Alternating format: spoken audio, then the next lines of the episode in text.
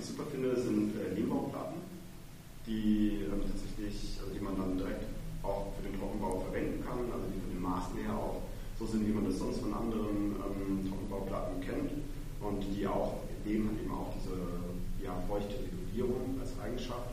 Die sind super, die kann man direkt verwenden, die sind so belastbar, also die kann man, ohne dass man sich jetzt groß umdenken muss, einfach direkt verwenden.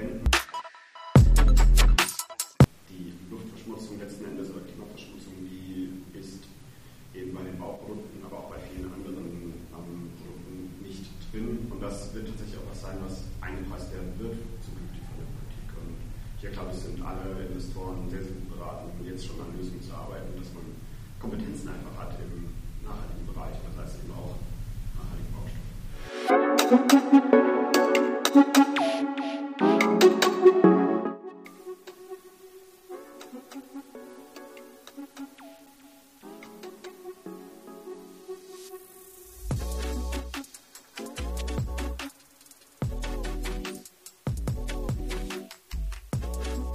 Dieser Woche werden wir tiefer in das Thema nachhaltige Baustoffe eintauchen. Mein Gast ist dieses Mal Tilman Kramulisch, Geschäftsführer von Nature Plus.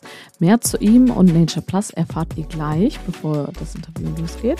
Mit Tillmann habe ich im Gespräch darüber diskutiert, welche Kriterien ein Baustoff erfüllen muss, um wirklich nachhaltig zu sein und ob sich der Einsatz von anderen Baustoffen auch auf den Bauprozess auswirkt. Im Gespräch gab es immer wieder ganz interessante Praxisbeispiele. Also viel Spaß beim Hören.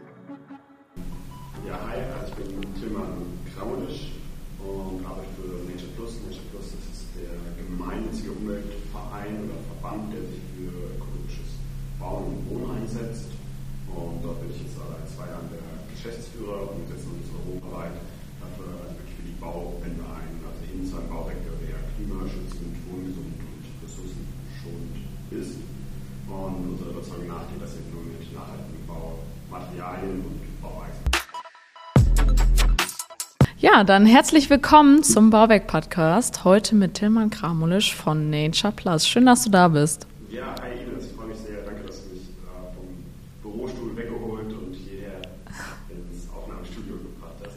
Sehr, sehr gerne. Ähm, lass uns doch direkt starten mit einer ganz entspannten Frage. Welche Entscheidung hast du heute schon in puncto Nachhaltigkeit oder für die Nachhaltigkeit getroffen? Ja, ich würde sagen, also vor allem, ja, ich bin mit dem Zug angereist, also von, von Heidelberg, da, da wohne ich, und jetzt hier runter nach äh, Biesigheim. in Biesigheim. Andersrum. Tatsächlich. Aber ich finde den Namen auch sehr kompliziert. Haben wir ja. gestern noch Witze drüber gemacht die, die Schwaben die legen das Ganze nach. Also genau, da kann man so gucken, wer im spanischen Heidelberg, also wo Nature Plus auch sitzt. Und genau, wenn wir den Zug heute angereist, also das Auto stehen lassen, dann ist ja auch gar kein Auto, wenn dann so ein, ein Sharing-Konzept. Das also, genau, sehr gut. Sehr, sehr vorbildlich, würde ich sagen. Dann lass uns doch direkt ins Thema starten mit der Frage, wann ist ein Baustoff eigentlich wirklich nachhaltig im Sinne von, welche Kriterien muss er erfüllen, um nachhaltig zu sein? Mhm. Ja, also vielleicht anders angefangen, also was Nachhaltigkeit eigentlich bedeutet, das ist ja ein Begriff, der wirklich überall runtergebetet wird, auch zu Recht, das ist super, super relevant, also toll auch, dass ihr diese Reihe gemacht habt, das also auch schon reingehört, das ist auch wirklich super, super interessant. Ähm, Nachhaltigkeit heißt in jedem Fall eine Wirtschaftsweise oder auch eine Lebensweise, die künftigen Generationen eine gute Lebensgrundlage erhält. Darum geht es. Und wir haben dann von Nature Plus Schutzkriterien definiert, also verschiedene Kategorien, also das Ganze jetzt eben auf den Gebäudebereich, den Baustoffbereich, wo wir vor allem unterwegs sind, um das darauf zu, zu, zu überführen, was Nachhaltigkeit eben bei Baustoffen heißt. Und wir haben da drei Schutzkategorien und das ist ähm, Gesundheitsschutz, Klimaschutz und Ressourcenschutz. Und genau, da diesen, diesen drei Kategorien müssen Baustoffe folgen, damit sie in unserem Verständnis eben auch wirklich nachhaltige Baustoffe sind. Kannst du dafür einmal ein konkretes Beispiel vielleicht geben, was darunter fällt? Weil das klingt jetzt so ein bisschen so wie die Schutzziele der EU. Da gibt es ja auch verschiedene ähm, für Anlageprodukte. Aber wäre ja interessant zu wissen, was versteckt sich zum Beispiel hinter Klimaschutz? Irgendwas ganz Konkretes, wo man dann als Hersteller gucken kann, okay, das muss ich jetzt erfüllen oder als Bauherr dass man dann gucken kann, okay, ist das wirklich nachhaltig? Ja, absolut. Also das sind also die großen fairen Ziele und das dann runtergebrochen. Also ich will vielleicht die drei, drei Kategorien einfach mal durchgehen und wenn ich jetzt zu ausschweifend bin, dann. okay, alles klar.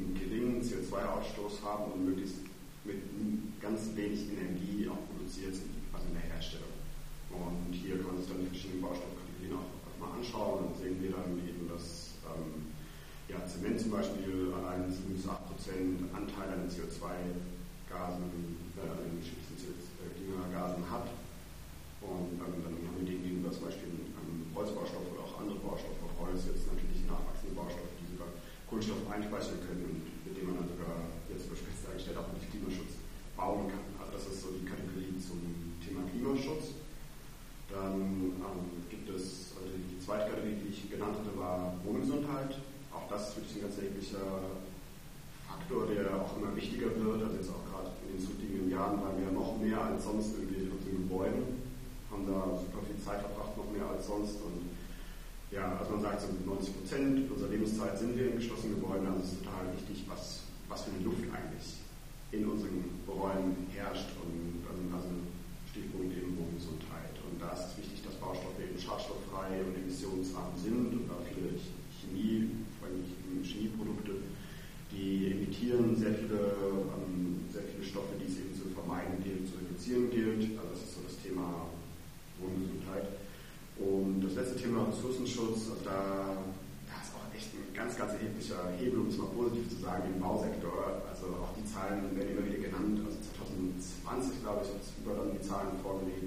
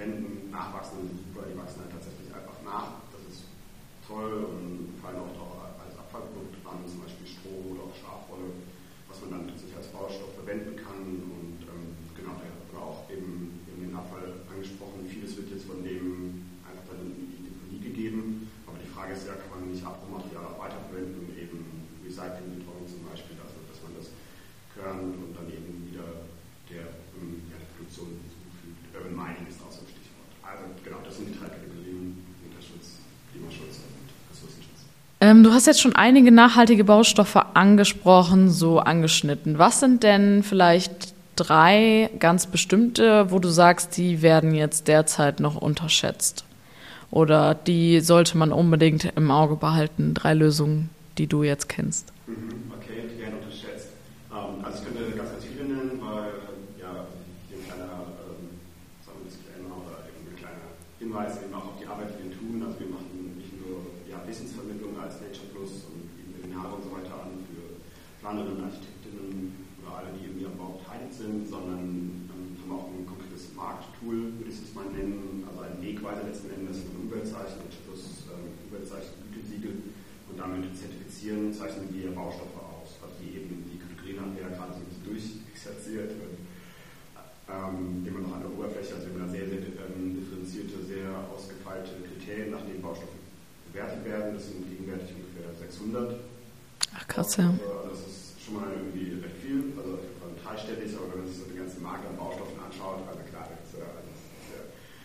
glaube ich, so groß Markt. Aber genau, die ganzen 600, dass du die Einstellung machst, ist Und, nee. Äh, unterschätze Baustoffe, ähm, nachhaltige Baustoffe oder regenerative Baustoffe, sage ich auch ganz gerne, weil man damit irgendwie so die ähm, Sekundärbaustoffe irgendwie auch reinpacken kann und auch nachwachsende.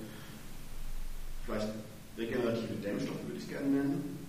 Also weil ein, also wir haben schon drüber gesprochen, also dieses, also diese unglaublichen CO2-Emissionen Bausektor frei werden und ähm, was wir unbedingt machen müssen, gesamtgesellschaftlich viel mehr auf Sanierung, auf Bestandserhaltung, auf Bestandsertüchtigung, Erweiterung, also da kann man auch tolle Sachen machen, aber ich jedenfalls darauf setzen und vielleicht ein bisschen weniger auf Neubau. Und da haben ja die nachwachsenden Dämmstoffe tolle bauphysikalische Vorteile. Also wenn man so eine Holzfahrraderdämmung nimmt, dann hat man da die ja, kapillare Leitfähigkeit von so einem, so einem Dämmstoff, also der wirklich das Raumklima regulieren kann, also der Feuchtigkeit aufnehmen kann, zwischenspeichern und wieder abgeben kann. Also das sind tolle, tolle Eigenschaften, die da die Nachwachsenden mitbringen, gerade wenn man über geht und sich dann diese schönen Jahrhundertwende-Gebäude anschaut oder Gründerzeitgebäude, also diese fantastischen Fassaden, die schön sind, wie die schützenswert sind, die man in Innenstädten auch erhalten will, dann will man da in die ähm, Innenraumdämmung gehen. Also darum geht es ja auch, dass der Bestand weniger Energie verbraucht. Und dann will man das innen machen. Diese Gebäude, die sind nicht luftdicht und es ist super schwierig, die luftdicht zu bekommen. Und da sind genau die nachwachsenden Teile von Vorteil, weil sie genau, also diesen Luftaustausch ermöglichen, tolles Raumklima ermöglichen. Da machst du es kürzer. Du hast äh, drei Beispiele ähm, gewünscht. Ähm, was ich super finde, sind äh, Lehmbauplatten die ähm, tatsächlich, also die man dann direkt auch für den Trockenbau verwenden kann, also die von den Maßen her auch so sind, wie man das sonst von anderen ähm, Trockenbauplatten kennt und die auch, dem hat eben auch diese ja, feuchte Regulierung als Eigenschaft. Die sind super, die kann man direkt verwenden, die sind gut belastbar, also die kann man, ohne dass man sich das groß umdenken muss, einfach direkt verwenden. Super finde ich auch ähm, Farben, die auf mineralischer oder natürlicher Basis sind. Das ist letztens auch ähm, bei meinen Wohnung wieder gestrichen und das ist himmelweiter Unterschied. Also da Stichwort Wohngesundheit einfach, weil ja, das sind viel, sind kaum ähm, Winde, chemische Bindemittel eben drin und man hat wirklich sofort dieses natürliche, angenehme Wohnempfinden und muss nicht erstmal drei Tage lüften. Also ja, genau. Also ich mache hier mal den Cut. Ja, das war ja schon eigentlich ziemlich viel und eigentlich ganz interessant. Geht das denn auch, ähm, sag ich jetzt mal, in größeren Dimensionen? Sind die alle für größere Dimensionen auch geeignet? Ne? Das, weil es geht ja bei uns in der Branche auch nicht nur um Einfamilienhäuser, sondern es geht ja um ganze Logistikhallen, um Einkaufszentren und so. Sind die auch für diese Größen dann gemacht oder schwierig? Ähm, das geht, das geht auf jeden Fall, das ist möglich. Also es gibt super viele, also große Gebäudeprojekte, die, also da lohnt es auf jeden Fall Richtung DGB zum Beispiel zu schauen, also die Deutsche Gesellschaft für nachhaltiges Bauen, die ein Gebäudezertifikat eben rausgibt oder auch das BNB-System vom Bund, also mit dem Bundesgebäude ausgezeichnet werden müssen oder ja, viele, es gibt auch viele andere Gebäudezertifizierungssysteme. Das ist jetzt einfach nur genannt, weil man, also wenn man es mal googelt, dann findet man über die sehr viele Gebäudebeispiele, bei denen wirklich auch nachhaltig, also nicht ganz Verständnis immer von Nature Plus, aber jeden Fall nachhaltige große Objekte realisiert wurden. Also das ist auf jeden Fall auch einem großen Maßstab möglich, keine Frage. Mhm. Und kosten solche, ich habe mir eigentlich aufgeschrieben, warum gibt es auf dem Markt äh, noch nicht mehr? Weil wir haben, wir sind da auch gerade dabei und ich glaube, wir sind noch ganz am Anfang, aber 600 Stück sind natürlich jetzt nicht unbedingt wenig. Ich weiß natürlich nicht, wie das im Vergleich ist, aber eigentlich wollte ich darauf hinaus, wie das mit den Kosten aussieht. Ist das immer teurer, jetzt zum Beispiel diese Lehmplatten einzusetzen, anstatt eine normale Wand für den Trockenbau? Ja, also der Einkaufspreis, da kann man schon sagen, dass das meistens das, ähm, die ja, teure Option ist. Klar, Qualität hat einfach ihren Preis. Also Qualität und Nachhaltigkeit gehören meines Erachtens ganz, ganz eng zusammen, ist, ist eng verknüpft, weil man zum Beispiel beispielsweise Ziegel, also Ziegel haben eine unglaubliche Langlebigkeit, sind aber vielleicht im Vergleich zu, zu einem anderen konstruktiven Material wie Zement eben, die ein bisschen teurer, also ein bisschen kostenintensive Option, haben aber eben diese lange Lebensdauer und gerade wenn man ja, Projekte oder Immobilien entwickelt für eine längere Zeit, dann amortisieren sich diese Kosten über den Lebenszyklus auch. Also wir haben sehr oft das, ich glaube, dass wir sehr oft das Problem haben, dass wir Gebäude, also da passen zwei Dinge nicht so zusammen. Also einerseits haben wir Gebäude, Gebäude stehen einfach unglaublich lang. Also es ist einfach ein Produkt, oder wenn man eben sagt, es ist ein Finanzprodukt, was unglaublich lange steht, aber meistens ist es durchkalkuliert für 10, 15 Jahre.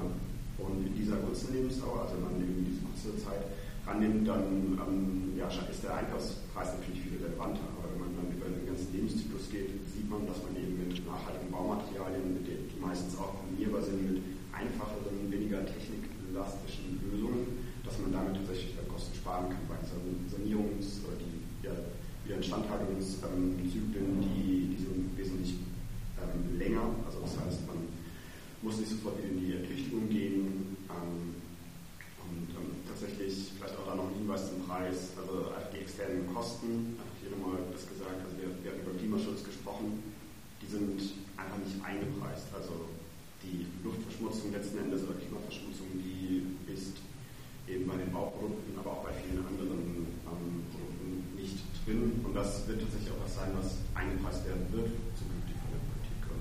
hier glaube ich, sind alle Investoren sehr, sehr gut beraten, jetzt schon an Lösungen zu arbeiten, dass man Kompetenzen einfach hat im nachhaltigen Bereich, das heißt eben auch nachhaltigen Baustoff. Mhm.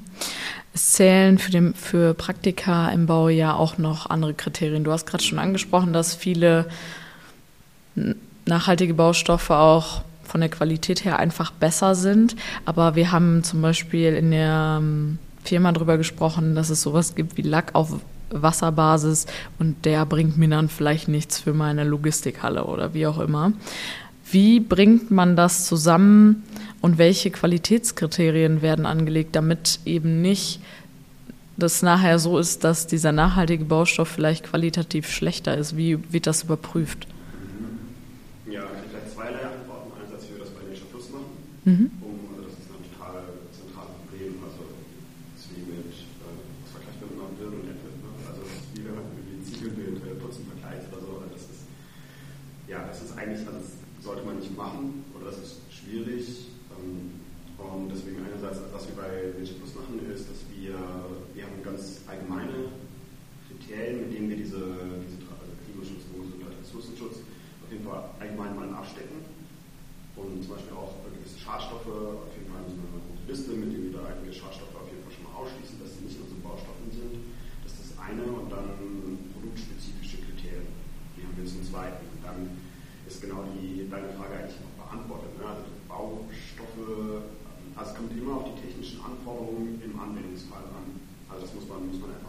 Ja, klar. Der Baustoff kann jede technische Anforderung erfüllen.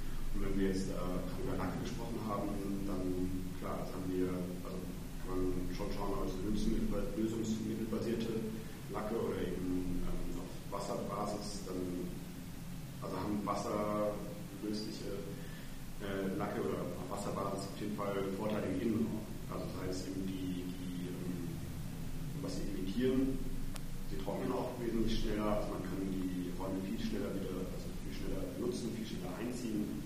In dem Raum eines im Übrigen auch bei schon den DGB zum Beispiel angesprochen. Also die fordern auch, dass in Räumen eben wasserbasierte Lacke verwendet werden. Also wenn man da irgendwie reinfallen will, dann muss man die nehmen. Außen dann wiederum, also klar, sind lösungsbasierte, äh, lösungsmittelbasierte Lacke dann durchaus auch die Wahl. Also weil man da dann eben ja, Lacke braucht, die besonders haftbar sind, die anderen Bildungsbedingungen ausgesetzt sind. Ja, also insofern finde ich, ist der technische Anwendungsfall sehr, sehr entscheidend. Ich habe jetzt am Anfang ähm, zwei Antworten aufgemacht, einmal Nature Plus und ich glaube, das zweite war dann der letzte Anwendungsfall. Aber fand ich eigentlich jetzt ganz gut zu hören, wie ihr da rangeht auch und wie ihr das, sag ich jetzt mal, auch in eurer Zertifizierung mit beachtet, wenn ihr das aufnehmt. Genau.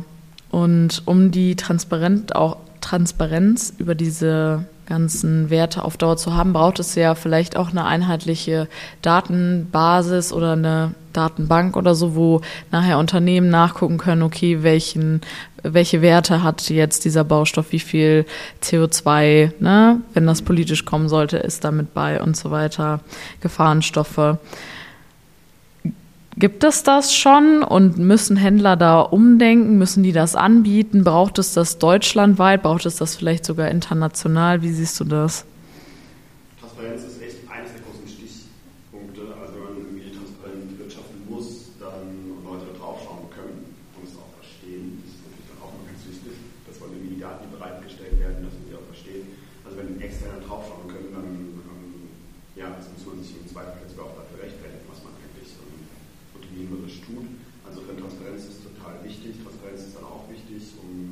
machen zu können. Das hast du jetzt gerade angesprochen, also Händlerinnen oder ja eben Planerinnen, die, die ökologisch bauen wollen, also die jetzt tatsächlich ein Gebäude errichten wollen, das ihnen geringe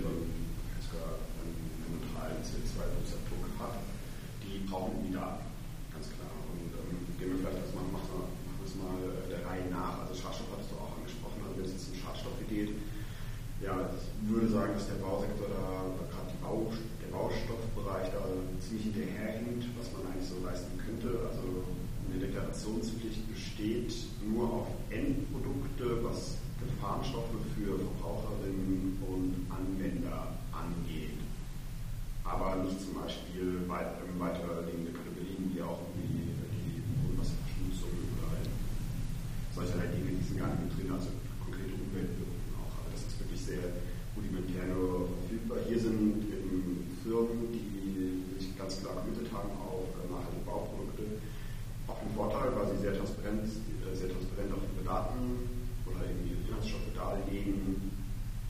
Also das ist auch für Planerinnen, würde ich sagen, total der Vorteil.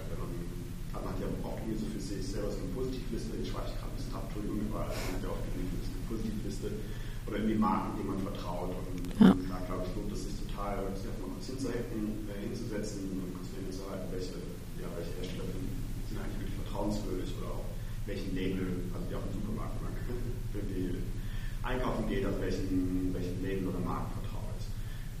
Gut, also das ist eine so zu Schadstoffen, also auch hier ist die Informationslage relativ dünn. Dann, wenn es um CO2-Emissionen geht, also jetzt mindestens die Klimaperformance von Baustoffen,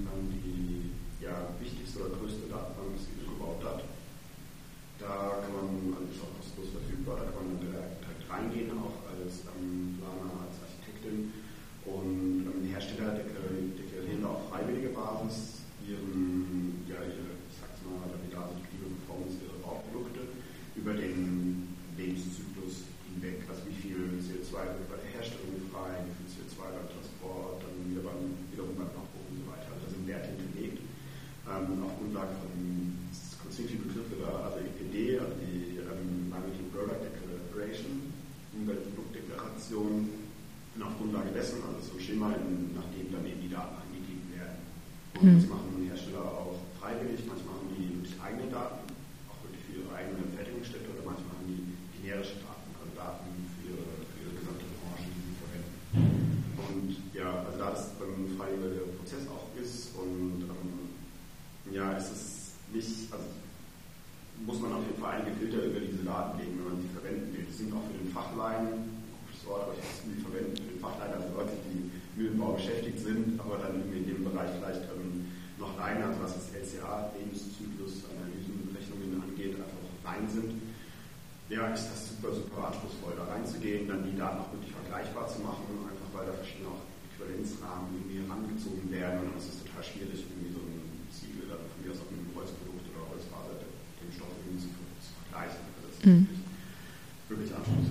Aber bräuchte man dann nicht in jedem Unternehmen erstmal jemanden, der das lesen kann?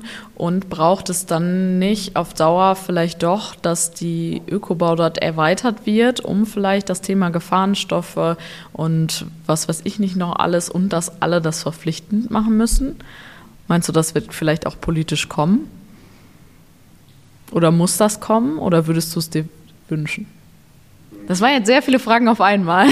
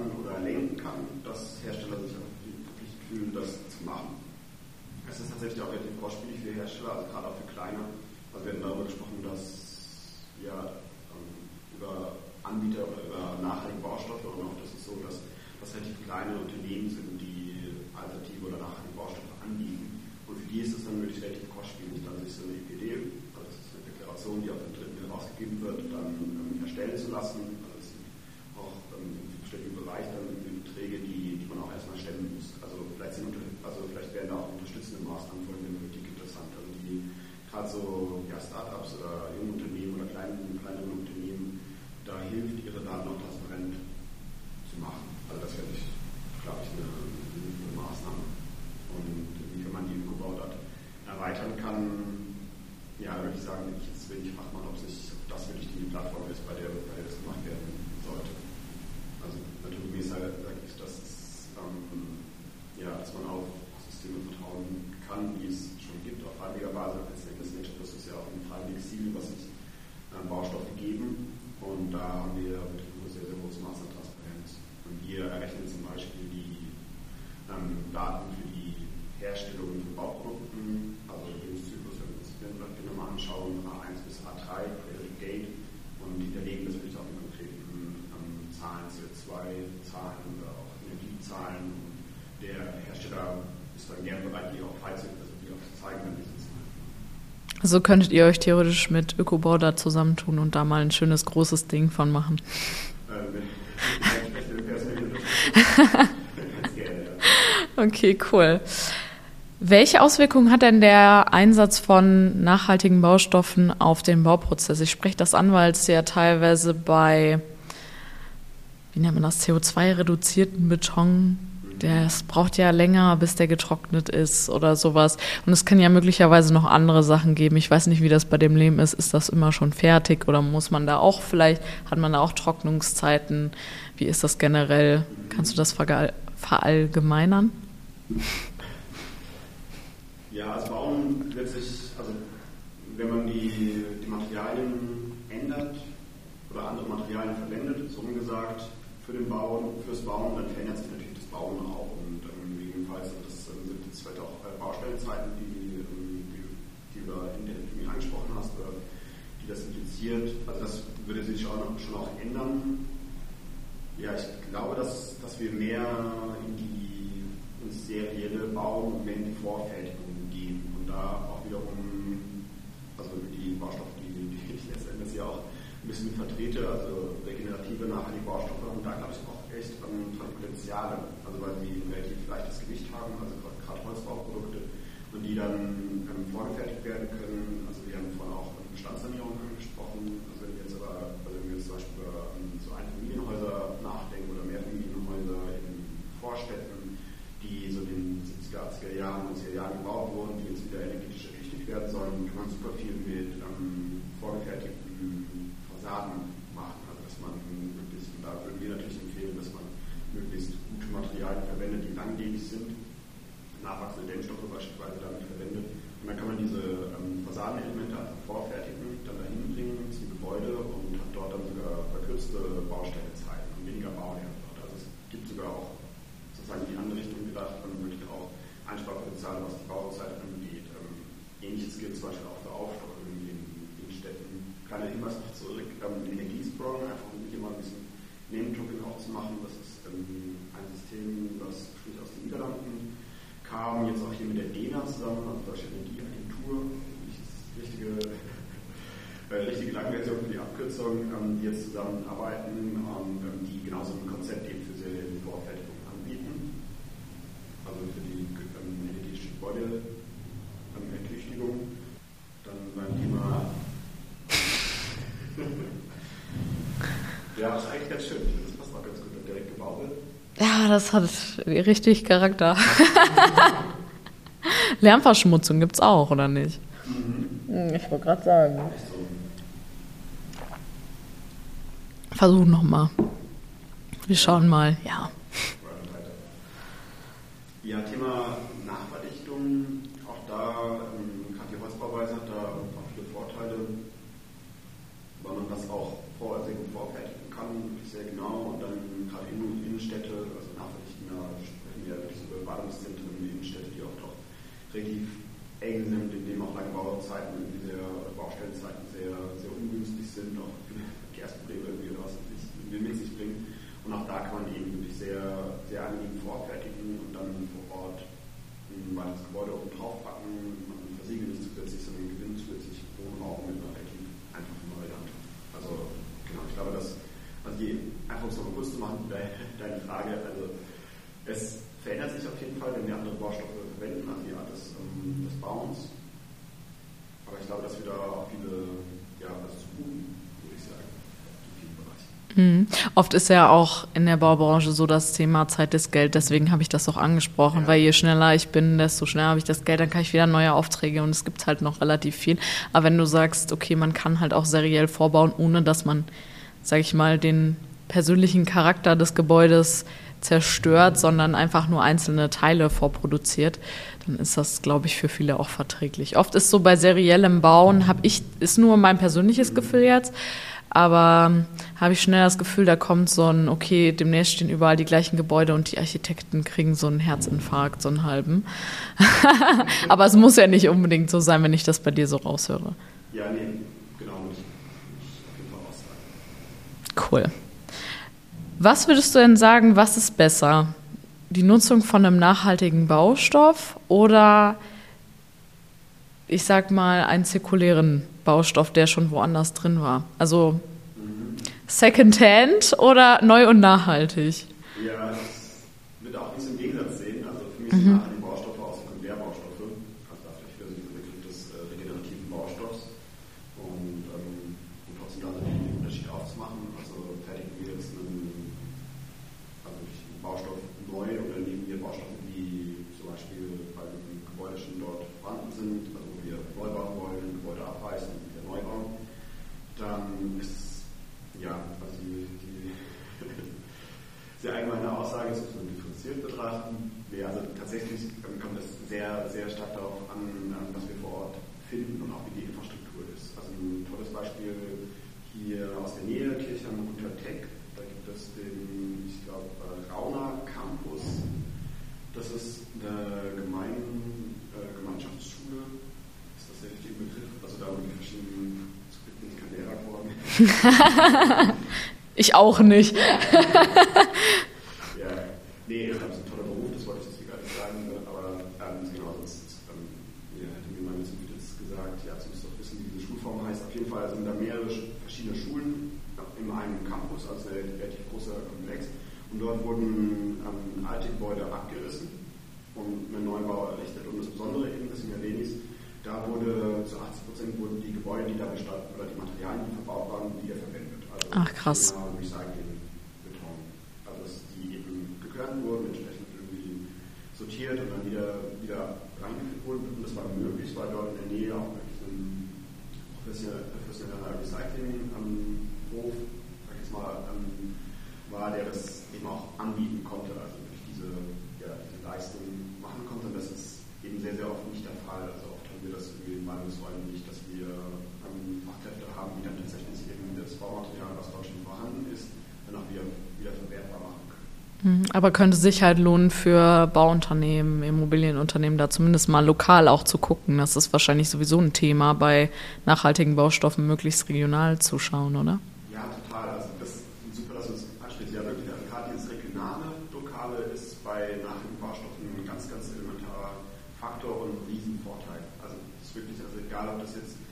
Recyclingmaterialien oder Sekundärmaterialien sind, wie eben Abbruchmaterialien, die wieder zugefügt werden oder seien es jetzt auch zum Beispiel, Stroh, der, der auch irgendwie im Signal dann, dann ja, also da ist und dann da verwendet wird oder eben auch bei Hölzern haben wir das und da haben wir tolle Hersteller, die wirklich auch im Schwarzwald zum Beispiel aktiv sind und dann wirklich dort vor Ort die, die Hölzer nehmen, dann also ganz kurze Transportkosten, äh, Transportwege mit wenig CO2-Emissionen eben haben vom Holzfällen zum Herstellen und dann eben hier regional vertreiben. Also dieses Lokal ist echt ein ganz wichtiger Faktor.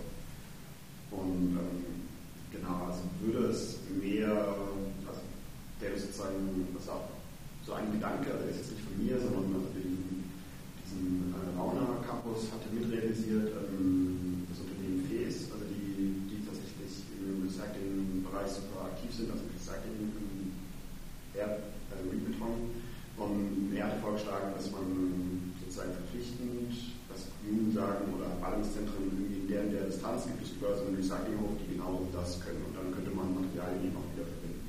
Und deswegen ist auch der Hinweis, also weil wenn wir diesen Recyclingbeton irgendwie, also wir machen das zum Beispiel also hier in Baden-Württemberg, würden wir das abreißen und dann ähm, diesen Recyclingbeton irgendwie in Norddeutschland wieder ähm, verwenden, also da hätten wir nichts gewonnen, also weil dann die Transportkosten einfach so, die Kosten sind hoch, aber auch die CO2-Kosten sind so hoch, dass wir Okay, krass. Ja, gut, da habe ich zum Beispiel noch gar nicht drüber nachgedacht, dass das schon innerhalb Deutschlands so einen Unterschied macht. Aber ergibt natürlich nur Sinn. Genau, wenn wir jetzt auf Dauer aber gucken, auf dieses Kreislauffähigkeit versus, ich sage jetzt trotzdem mal versus, nachhaltig, braucht es denn auf Dauer dann überhaupt noch Unternehmen, die die neuen Baustoffe herstellen oder können wir nicht nachher nur noch Urban Mining irgendwann machen? Und gehen die alle pleite? Frage ich mal ganz provokant. Ich glaube nicht. Also ich glaube, dass die oder was du fragst, das ist eine super Frage. Also ich glaube, dass sich Hersteller, aber auch viele Unternehmen auf jeden Fall ähm, gerade diese Frage stellen müssen oder sich klar machen müssen, dass man, also dass sich das Geschäftsmodell ändern wird also dass man jetzt bei Baustoffherstellern gesagt, dass man vom reinen Anbieter von Baustoffen letzten Endes auch zum Serviceanbieter langfristig wird. Also gerade auch wenn Baustoffe irgendwie im, Kreis, im Kreislauf geführt werden sollen. Also dass dann zum Beispiel, dass man einen Baustoff herstellt, den äh, verbauen lässt und sagt, okay, in 50 Jahren nehme ich diesen Baustoff wieder zurück, mache ich natürlich ihn wieder und gebe dann raus. Also dann ist es wie so ein Baustoff-Leasing. Ja. schon, mir mangelt das jetzt gerade leider ein konkretes Beispiel, es gibt auch Also ich glaube, dass sich da das Geschäftsmodell ändern wird. Langfristig glaube ich auch, dass eher mehr Arbeit auf den Bausektor zukommt als weniger, gerade wenn das ähm, die Politik wird, ähm, weiter in die, in diese, auf den Rahmen weiter in die Richtung Bestandssanierung setzen, dass wir viel mehr Baufachleute brauchen, die tatsächlich am Bestand können. Insofern also das Geschäftsmodell oder das Geschäftsmodell ist dann schon ein anderes, aber auf jeden Fall, das wird eher mehr Arbeit als weniger, was ja auch hm. Du hast gerade das Politische angesprochen und du kommst ja auch, wie ich erfahren habe, aus deinem Studienleben, zumindest aus der Richtung. Wenn du auf die politischen Entscheidungen guckst, was kommt denn aus deiner Sicht in Sachen nachhaltige Baustoffe alles auf uns zu?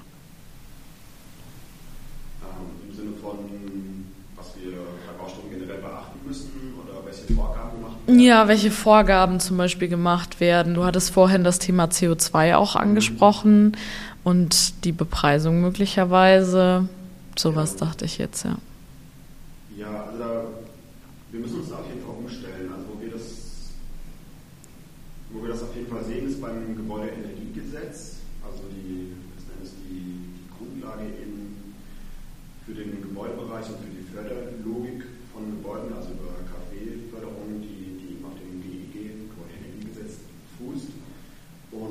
4 ist auch schon der Passus mit drin mit ähm, grauer Energie. Also graue Energie wird eben relevant, wenn es um CO2 geht. Auch hier kann man das als den Lebenszyklus aufmachen. Also wenn wir uns über den Gebäudezyklus, über den Lebenszyklus eines Gebäudes anschauen, dann haben wir die, ähm, die Phase 1, in der die Materialien hergestellt werden, dann die Errichtungsphase des Gebäudes, Nutzungsphase, Nutzungsphase, dann wieder auch Abbruch und vielleicht auch Recycling als letzte Phase. Und gegenwärtig wurde vor allem eben die Nutzungsphase angeschaut. Also wenn wir in Gebäuden wohnen, heizen und warm Wasser und so weiter, dass wir da besonders, dass die Gebäude da besonders energieeffizient werden. Aber ein riesengroßes Potenzial, und das hat die Politik auch schon erkannt, ist eben auch jenseits dieser Nutzungsphase. Und da kommt die Energie ins Spiel, die, also die Energie, die bereits in den Gebäuden oder in den Materialien ganz konkret drin steckt. Die ähm, kleine Exkurs, die ähm, Bundesstiftung Baukultur, die sagt ganz gerne auch goldene Energie das finde ich irgendwie eigentlich ganz schön, weil, sie, weil das irgendwie so den Wert irgendwie deutlich macht, ja. der irgendwie schon in den Baustoffen drin steckt. Und dann kann man sich irgendwie, was wenn so ein Gebäude aus äh, Ziegelstein hat, kann man sich irgendwie vorstellen, dass da so ganz viele Goldbarren irgendwie sozusagen drin stecken, die es ja total lohnt. Gute Idee, ja. Also super schön, finde ich ein schönes Bild. Und ähm, es gibt auch einen Passus im GG, der auch schon sagt, dass der Lebenszyklus zukünftig betrachtet werden soll bei der bei zukünftigen Förderprogrammen. Und die werden jetzt gerade auch aktuell schon dahingehend umgebaut. Also es gibt das QMG, Qualitätssiegel nach dem Gebäude, ähm, das jetzt definiert wurde durch den Bund und ähm, nachdem jetzt auch Wohngebäude tatsächlich und ähm, nicht Wohngebäude, ähm, also in Koalition noch mit anderen, die das synchronisiert machen, mit anderen Fördersystemen oder äh, Vorgaben dann gefördert werden, wenn sie eben Nachhaltigkeitskriterien erfüllen, die über diese Nutzungsphase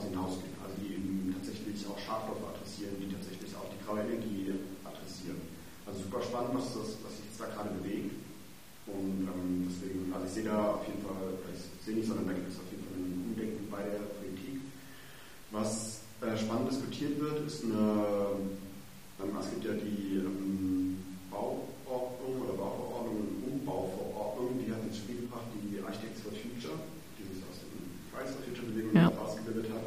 Und, ähm, also auch toll, falls Sie die noch irgendwie einladen nur wärmstens empfehlen, die sind, also die sind wirklich super drauf und tolle Forderungen und die haben diese Umbauforderungen gefordert, mit denen man tatsächlich den, also bisher geht einfach super viel in Richtung Neubau, weil es einfach, du hast vorhin Zeit angesprochen, es ist einfach sehr oft ähm, wesentlich zeitökonomischer neu zu bauen, als ja. diese Vorgaben zu erfüllen und dann den Bestand zu ertüchtigen oder den Bestand zu erhalten. Und da erinnert man dann sozusagen die Prämisse um. Also man, man sozusagen, also schaut zuerst, ja, das ist das Umbauen und der Abriss kommt dann eben als zweites. Und das finde ich zum Beispiel auch was, was super spannend ist und was jetzt auch bei der äh, Bauministerinnenkonferenz auch diskutiert wurde. Also tatsächlich hat es Architects for Future auch geschafft, das da reinzugeben.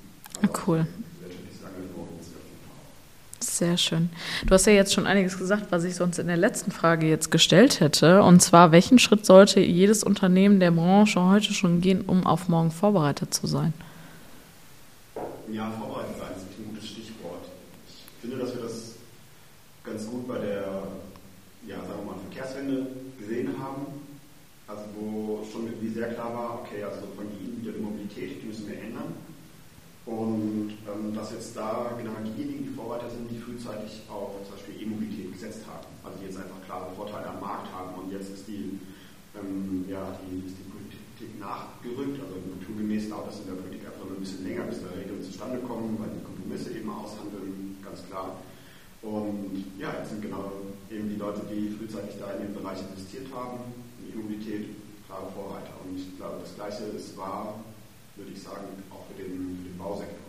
Also die Firmen, die Immobilienentwickler, die Bauherren, die jetzt schon auf nachhaltige Baustoffe, in unserem Fall auf nachhaltige Bauweisen, auf Bestandssanierungen setzen, die sich da Kompetenzen aufbauen, die werden auf jeden Fall, also auf jetzt, in jedem Fall jetzt ist es schon mal eine richtig gute Sache, unbedingt, bitter notwendig, aber die werden ganz klar einen Vorteil.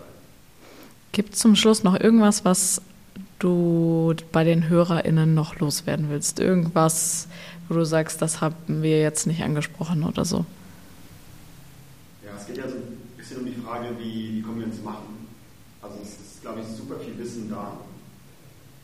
Ich glaube, dass es sich lohnt, einfach mal irgendwann in der Woche, man ist ja irgendwie immer da vor, vor dem, ganz viele sind da vor dem Bildschirm und wenn sie da was planen, dann sind sie da im Plan einfach mal innehalten, Stift weglegen, Bildschirm vielleicht sogar auch mal ausmachen, einfach mal kurz innehalten und überlegen, was kann man anders machen. Also es gibt ähm, das ist einerseits so die, sind das die eigenen Prozesse, die man einfach mal hinterfragen kann und andererseits auch ähm, sich kurz wirklich die Zeit nehmen und überlegen, was kann man anders machen, weil das ist oft die, die Sache, dass man sich im Alltag nicht die Zeit nimmt, wirklich so die strategischen Fragen mal anzugehen und genau, sich einfach mal Zeit nehmen, umzudenken. Es hatte auch ähm, also eine wunderbare Konferenz in Berlin, die hieß Rethink Building und Anupama Kundu, eine tolle Architektin, die hatte da auch gesagt, die letzten Endes die wichtigste Ressource, um anders zu bauen, ist Zeit. Zeit, die wir wirklich eigentlich alle haben oder uns nehmen könnten dann, oder mal freischaufeln könnten und dann einfach überlegen, wie können wir die Dinge anders bauen. Und jetzt ein bisschen konkreter vielleicht versucht zu machen, die, was die internen Prozesse angeht. Also würde ich einfach hinterfragen, also wenn jetzt auch ein Hersteller zum Beispiel ist, also wie, sind denn, wie ist denn die eigene Lieferkette? Also kann man die irgendwie solider machen? Wie sind denn die Prozesse? Kann man da die Energie effizienter machen? Zum Beispiel. Und das wird sich langfristig auf jeden Fall auszahlen, also weil die sozialen Kriterien oder auch die Nachhaltigkeitskriterien werden auf jeden Fall nachgeschärft radikal. Und ein anderes Beispiel auch EU-Taxonomie, das ist ja auch so ein Riesending und ähm, mit dem dann Projekte ja, bewertet werden können, wie, wie weit die nachhaltig sind. Und man wird wesentlich leichter eben ähm, ja, Investoren finden, die bereit sind, Geld zu geben, wenn man auch wirklich ein nachhaltiges ähm, ja, Projekt hat, was man anbieten kann den Investoren. Also ich glaube, dass sich auch das total lohnt. Schöner Abschluss. Danke dir. Ja, vielen, Dank. Das war's auch schon wieder mit der heutigen Folge. Danke, dass ihr dabei gewesen seid. Und wenn ihr jetzt Lust habt, dann diskutiert doch mit uns zum Thema der heutigen Folge auf unseren Social Media, Instagram, LinkedIn und Co. Und ich freue mich aufs nächste Mal. Tschüss!